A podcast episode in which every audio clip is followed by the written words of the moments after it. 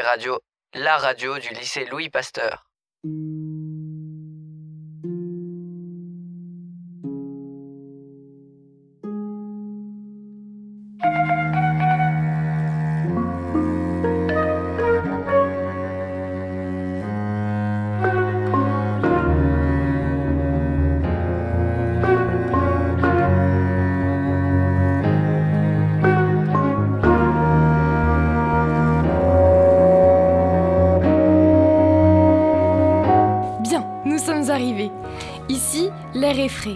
Trèfles et fougères allégeront le teint de votre peau. Vous pouvez vous installer et surtout, mettez-vous à votre aise.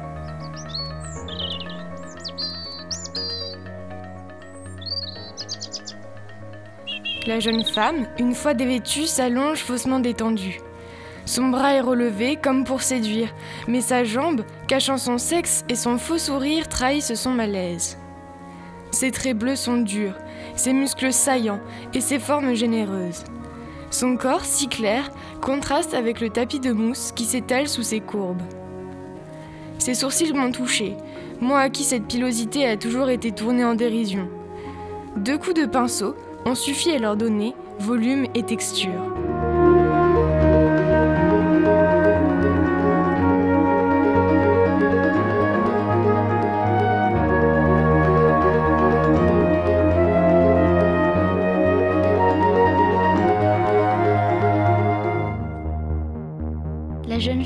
Au balcon, comme un point de fuite dans un tableau sans véritable horizon. Rêve de s'évader. Matisse peint ses traits. S'évader. Elle a déjà escaladé les chaises avant d'arriver sur ce balcon, a endossé son beau manteau rouge. Son objectif est fixé, mais hors de portée. S'évader,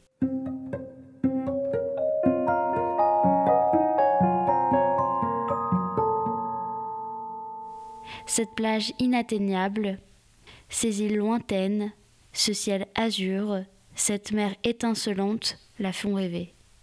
S'évader.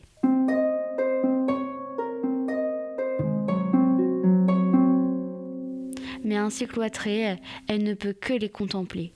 S'évader.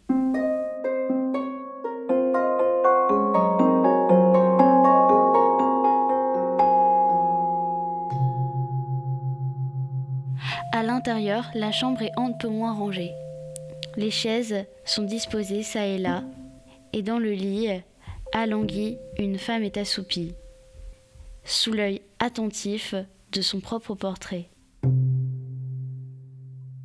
Mais cet idéal, auquel la jeune fille aspire, ce paysage montagneux, ne serait-il pas représenté, chaque trait fait à la volée, sur ces murs entre lesquels elle se sent asphyxiée? La plage sous les yeux, les paroles de sa mère lui reviennent à l'esprit. Tu sais, j'en ai fait des voyages. J'en ai fait des voyages,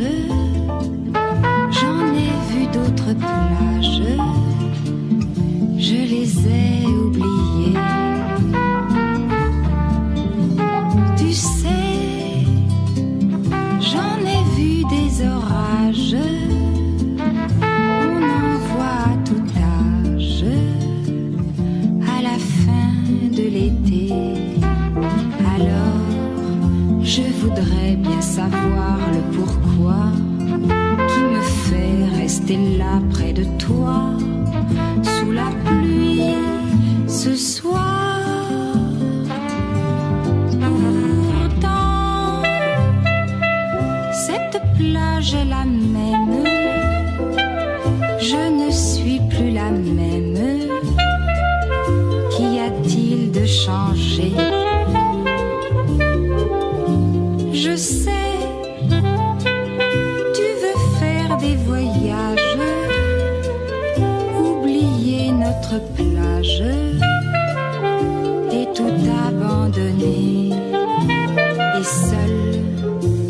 suis seule à chercher le pourquoi qui t'emporte aujourd'hui loin de moi. Peut-être jamais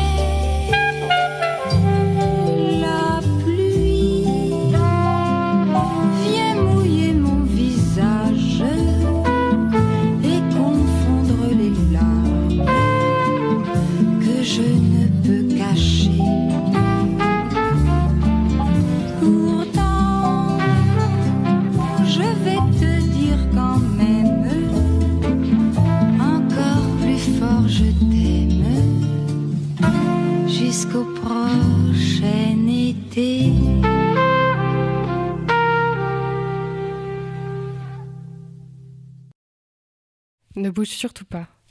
Pas très conventionnel, ni même traditionnel. Pas habituel, mais c'est ce que j'aime. Pourtant, dans ton métier, personne ne te reconnaît. Toute façonnée, toute transformée, taillée, maquillée, costumée, à attendre que les premières notes du ballet se mettent à résonner.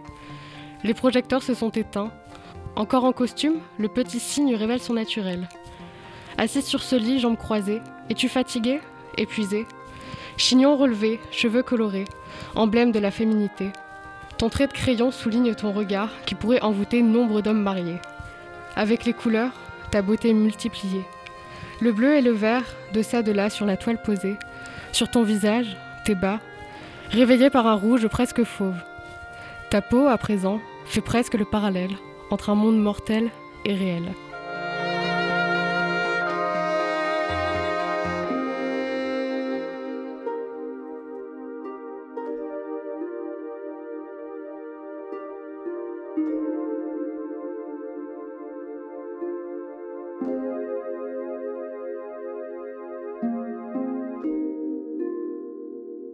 Une cravate un peu trop serrée qui, dans ce même élan, étouffe mon modèle.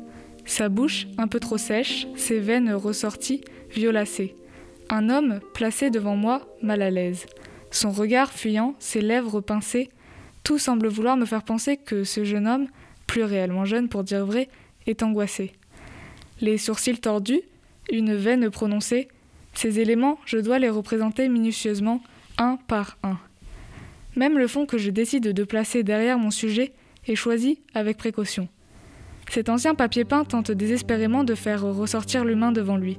Comme cet homme que je tente vainement de représenter, ce papier peint semble lui aussi avoir du vécu. Un peu vieilli, celui-ci me fait penser à une tornade. Des courbes bleues, blanches et oranges, des courbes hypnotisantes, angoissantes, violentes. Le mal-être de l'homme semble le ronger et me ronge par la même occasion. J'aimerais bien qu'en le regardant, toute personne ressente ses émotions et le comprenne. Ce pauvre homme. Cet affreux homme. Il me répugne cet homme. Personne n'aura de la compassion envers lui. Tout le monde aura du dégoût pour cette chose, cette mauviette, ce bon à rien. Il faut que je m'applique à bien le représenter, cet homme. Que je me concentre sur cette image qu'il renverra, afin que celui qui observera mon travail soit submergé par toutes ces émotions que l'humain reflété dans le miroir en face de moi essaie de faire comprendre. Oui, ce malheureux homme que l'on pourrait appeler mon reflet est la chose la plus effrayante que j'ai pu connaître de toute mon existence.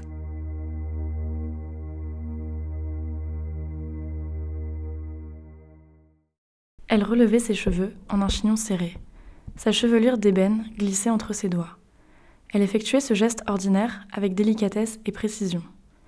Elle retouchait ses cheveux fréquemment. Ses cheveux retenus avec quelconque chouchou ou pince ne restaient prisonniers qu'un court instant. Il suffisait qu'elle tourne légèrement la tête pour qu'une avalanche de cheveux sombres lui tombe sur les épaules. Elle avait pour habitude d'entrer dans son bureau. Ça l'amusait de l'observer travailler. Il était toujours déstabilisé lorsqu'elle l'interrompait en pleine réflexion. Elle entrait sans un mot, puis refermait la porte, toujours silencieuse. Elle ne croisait pas son regard, mais baladait ses yeux sur chaque objet et bibelot posé sur son bureau. Elle balayait du regard son immense bibliothèque, effleurant quelques ouvrages du bout des doigts. Il essayait de se concentrer sur la tâche qu'il était en train d'accomplir, mais ne pouvait s'empêcher de l'observer du coin de l'œil. Son visage serein, sa bouche pincée, sa pince glissant le long de ses cheveux. Une lumière délicate traversait les rideaux, scindant la pièce entre une zone obscure et quelques rayons lumineux, dans lesquels des poussières virevoltaient. Les rideaux verts, c'est elle qui les avait choisis. Elle était entrée un jour, munie d'un tabouret, et s'était perchée pour les accrocher. Il n'avait pas bronché et avait, après qu'elle ait quitté la pièce, examiné ses rideaux de velours, désormais pendus à sa fenêtre. Il les détestait. Le verre ne s'accordait pas avec les murs violets de son bureau. Mais il n'avait jamais voulu lui en parler. Elle venait ensuite se pencher au-dessus de son épaule et regarder ses mains s'agiter. Il s'empressait, activait ses doigts, tremblait, sous le regard impénétrable de sa compagne. C'était leur rituel, comme une promesse silencieuse faite il y a des années. Aucun des deux ne prononçait le moindre mot. Il souriait, elle regardait son dos, puis se déplaçait pour lui faire face. S'asseyait sur ce fauteuil rouge, de profil à ses rideaux verts, et ses rayons de lumière verte déposant sur son nez une fine tache avant d'aller s'étaler sur le mur derrière elle. Il évitait son regard, baissant la tête, mais sentant le sien pesant sur ses épaules. Elle posait ainsi, comme prenant la pose, le visage tendu, relevant les sourcils, son chignon glissant. Elle sortait quelques minutes plus tard, prononçant toujours la même phrase Il fait froid dans ton bureau.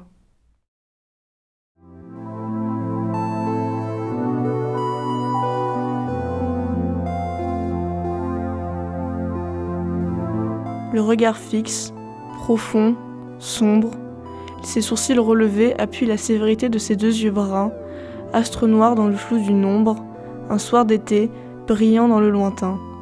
Lumière crépusculaire, visage coupé en binaire, chignon haut, coiffé en triangulaire, un coin de pièce coupé par un ray de lumière. Madame, madame, que regardez-vous? Quel drôle d'objet fige votre mou, courbant vos sourcils vers un chignon, couronne ébène, veuve au poison. La lumière crépusculaire fait dériver votre visage, désormais tourné vers la chaleur de l'inconnu du soir, déclin du jour, réverte droite, brunante femme au chignon noir, me signe par un regard une invitation à son voyage.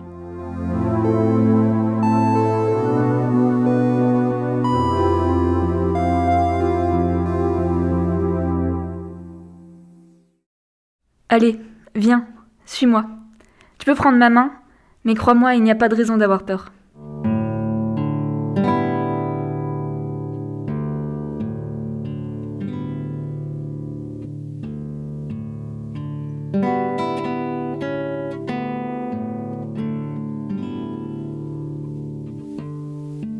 C'est bon, nous y sommes.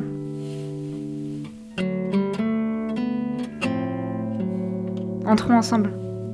C'est agréable, hein Il fait chaud, la chaleur du soleil se reflète sur ces arbres colorés qui nous entourent.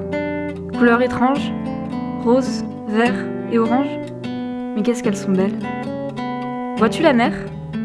Mais si, regarde là-bas. C'est ce rayon violet que l'on aperçoit. Mais nous ne sommes pas là pour ça.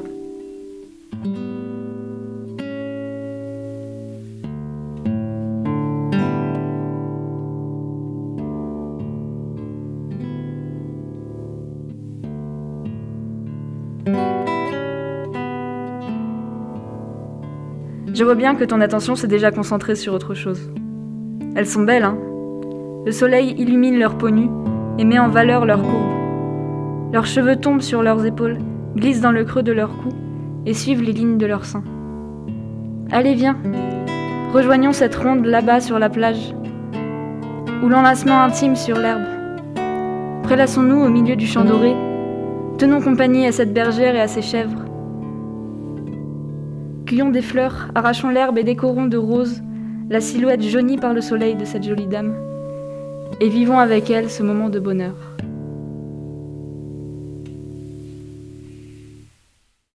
Qu'il a l'air triste cet homme. C'est vrai, je me fais la réflexion à chaque fois que je le vois. Son regard m'intrigue, on dirait qu'il nous en veut. Et puis il cernes, pas sûr qu'il trouve le repos. Son teint est plein de couleurs et pourtant si terne. Oui, c'est intéressant ce vert sur ses joues et sur son front. Il n'y a pas que ça. Il faut reconnaître que le nez est bien réussi avec cette touche de orange. Et ça continue même jusque ses sourcils froncés. Ses cheveux sont bien coupés. Il aurait dû en faire de même pour sa barbe. Ça renforce cette terre marginale. J'y avais jamais vraiment prêté attention, mais j'aime bien le contraste entre la lumière projetée sur sa peau et son ombre bleue. C'est vrai, et les coups de pinceau qui la forment correspondent bien au style du peintre. C'est peut-être ça qui fait ressortir sa peau si pâle. C'est comme. Un cadavre. Et saut de marinière qu'on confond avec son squelette. C'est tout de même troublant qu'il se soit représenté lui-même ainsi. Pas vraiment. C'est même assez compréhensible. C'était une période de sa vie assez intense où son travail commençait enfin à être reconnu. Bon, n'empêche, ce pauvre Matisse, on a été méchante avec lui. Elle est très belle, son œuvre.